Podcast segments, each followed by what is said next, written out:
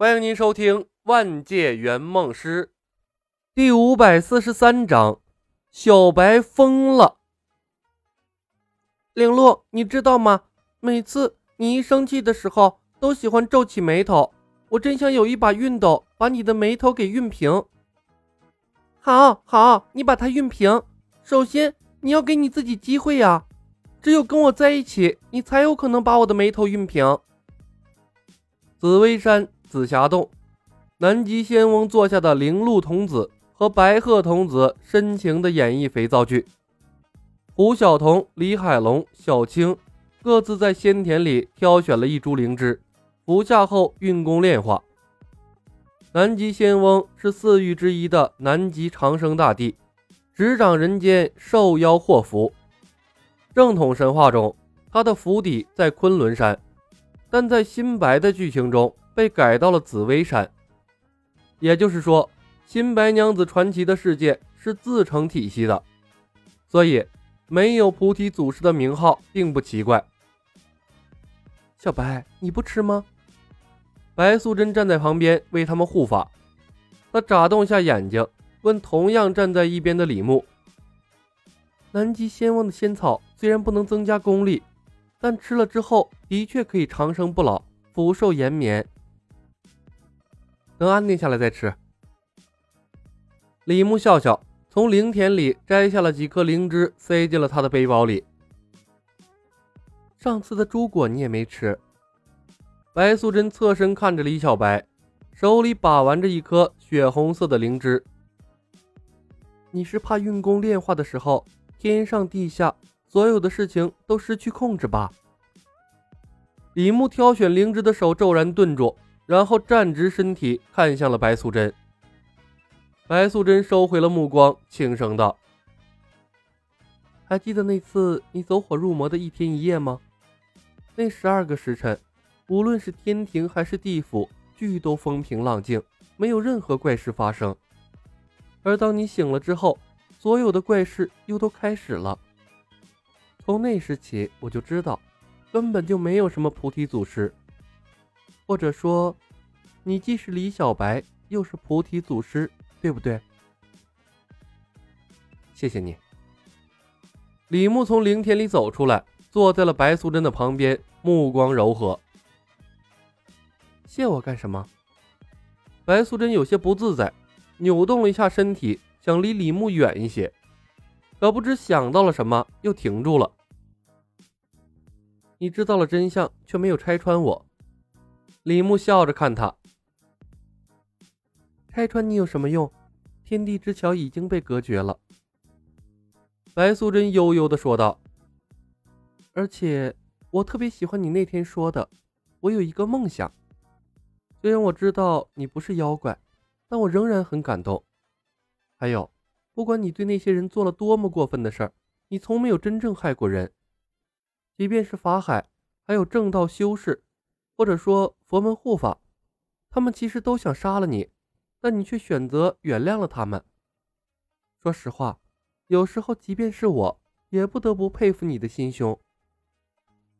一滴冷汗从李牧的额头滑落，他忽然有些庆幸，和白素贞之间发生过超越友谊的关系了。如果没有这层关系，以白素贞的性格，绝对不会这么设身处地的为他着想。更不会像现在这样，屁股全歪到他这边了。沉默了片刻，白素贞问：“小白，接下来你打算怎么办？”他伸手一指两个正在演戏的童子：“你现在的做法会搞得举世皆敌，你不可能一直不修炼、不睡觉的吧？不是长久之计。”此时。灵鹿童子和白鹤童子经过一番激烈的争吵，爆炸吻在了一起，场面辣眼之极。虽然他们叫童子，但寿元那正儿八经几千年了。原剧情中，白素贞千年道行，三五回合就被白鹤童子拿下了。要不是南极仙翁救助及时，差点就给吃了。且不说李牧折腾了两三个月的佛门三护法。单单这两个童子缓过神来，估计也要拼了脸面不要，和李牧死磕到底。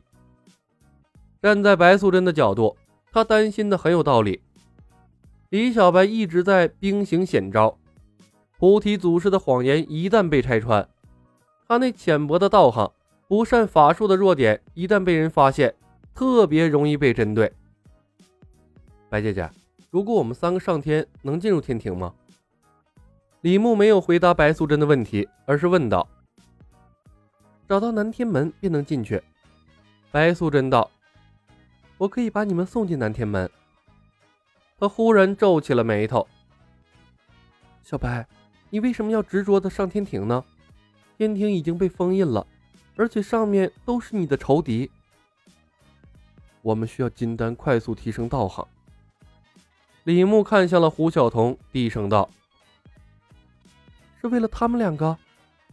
白素贞皱眉问：“小白，你可能不了解仙佛的恐怖，除非你进入天庭之后，可以让所有仙神一直保持演戏的状态，要不然一个疏忽，你们就可能没命。”白姐姐，你有没有想过要办一所托儿园，管理一群小孩子？李牧突然笑了。嗯，什么意思？白素贞问。把天庭清空，我们上去就安全了。李牧伸手指了指天上，说道。白素贞脸色一变，心跳骤然加快了几分。她咽了口唾沫。小白，你，你打算让漫天仙佛转世重生？白姐姐聪慧。李牧竖起了拇指，说道：“当所有的仙佛转世重生，所有人就重新回到了一个起跑线上。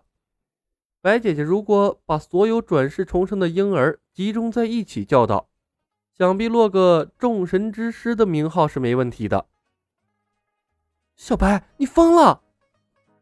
白素贞的声音骤然高了八度，一把抓住了李牧的胳膊，说道：“小白。”咱们可以从长计议，没必要铤而走险。